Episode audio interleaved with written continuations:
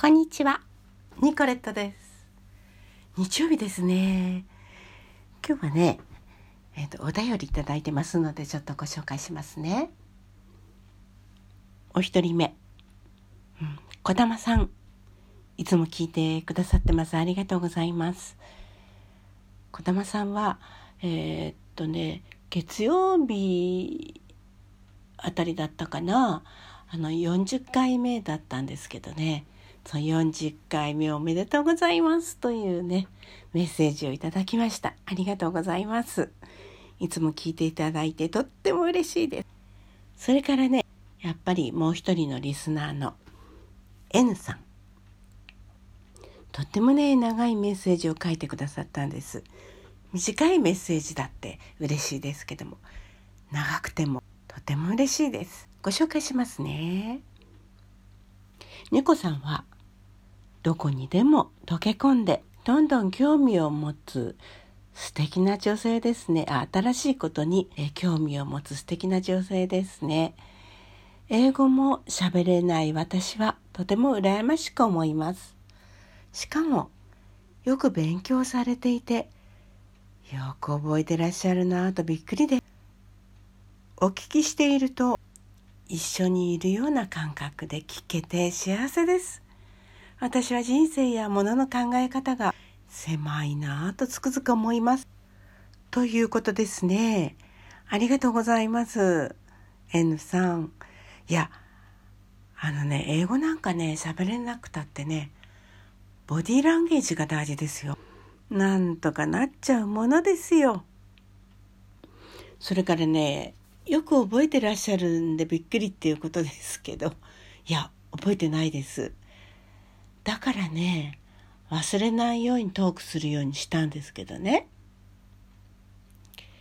いや、だんだん忘れてきますよね。あの、そのものの考え方などが狭いんじゃないかと、ね、思ってらっしゃるみたいですけれども、私もね、狭い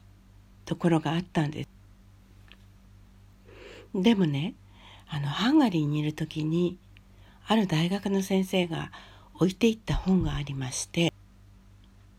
その本を読んで、えーちょっと考えが変わったね。あのね、なんて言うんだろう。あんまりね、人のことを気にしすぎたり、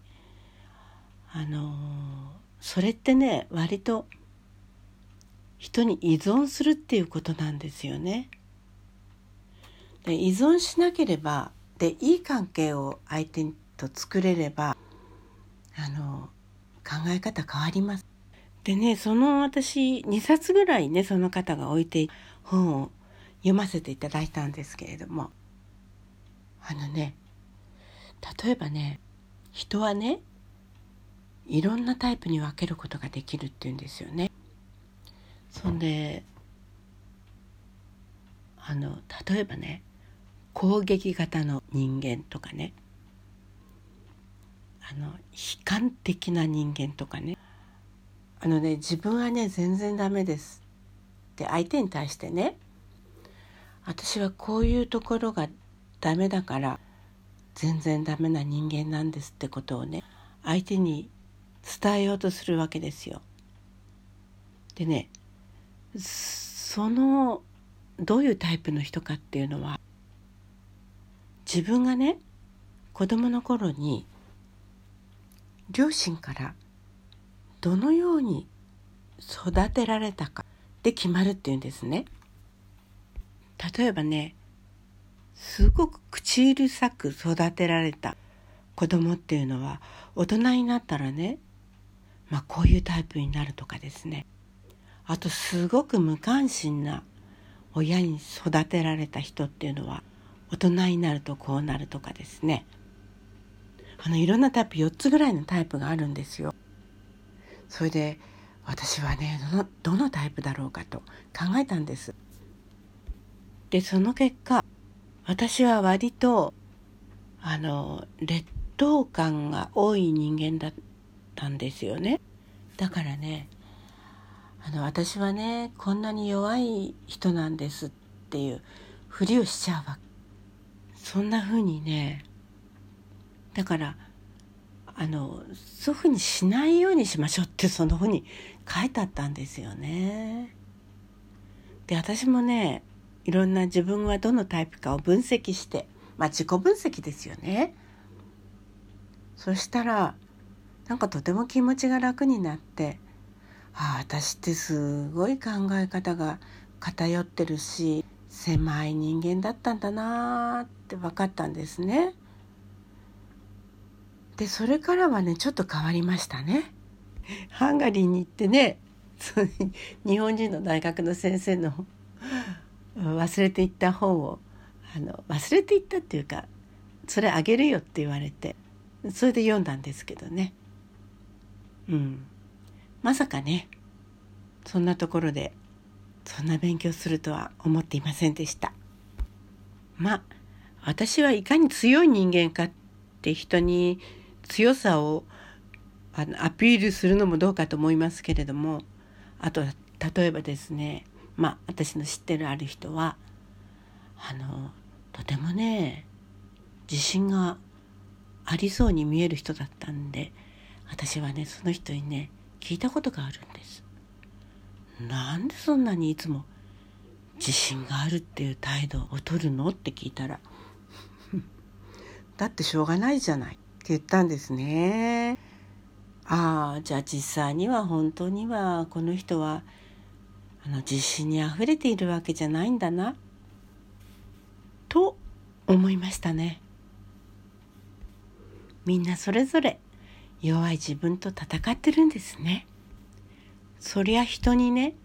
私ってねこんなに弱い人間なんです分かってよっていうことは簡単なんですよね。であの同情されたいって思うのかしら？で同情されないと不満に思っちゃったりするんですよね。そりゃね私も人間ですからああすごい心にね深い傷を負ったりとかもう辛い時とかもう泣きたいほど苦しい時とかありますよ。まあ、今住んでるところはあのそういう場所ないんですけどね。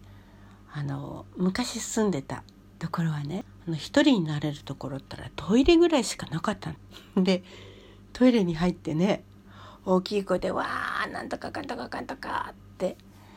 あの叫んだことがありましたね。そうすると割とすっきりするんですね。で私は子供にもこれを勧めたことがあります。そしたらうちの娘なんてトイレに入ってなんとかわわわわってすごい大きい声で叫んでることがありましたね。お酒を飲んで解消する人っていますよね。私はねお酒がね弱いのでねもうすぐ寒気がしてきてそして頭が痛くなってくるんですよ。だからねお酒ではね解消できないんですね。お酒でそれができる人ってとっても羨ましい。今はね旅行に行ったりすることが1年に何回かね。旅行に行くことはあの楽しみの一つなんですけどね。今それができないでしょ？だからつまんないですね。だってよし今頑張って仕事したらあと何ヶ月か後にはあそこに行けるここに行けるそのために仕事してるんだみたいなね。それを励みに仕事してるわけですよ。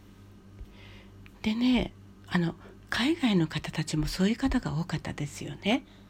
海外ではね割と1年のうちまあ大体1回ですけどね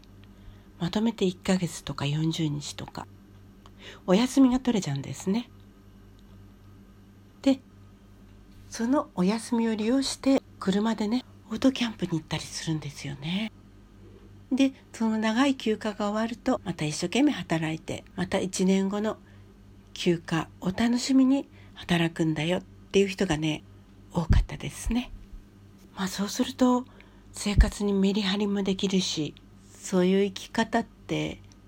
いいなとヨーロッパにいて思いましたね。ハンガリーにはね素敵な詩人がたくさんいました。えー、1800年代にね活躍した詩人っていうのは私好きな詩人が何人かいるんですけれども今度ねそんな詩をご紹介したいと思います。先日ですねえー、ハンガリーの水彩画家でもうお亡くなりになった方なんですけれどその方のあの展示会がねあのハンガリー文化センターって麻布十番にあるんですけれどそこでやってましたでそれにね俳句を読む方がいるんですよハンガリー人でその方々の俳句をね一緒にこう展示してですね。いやー素敵でしたね、えー、その絵はねラジオですからお見せすることはできないんですけれどもね。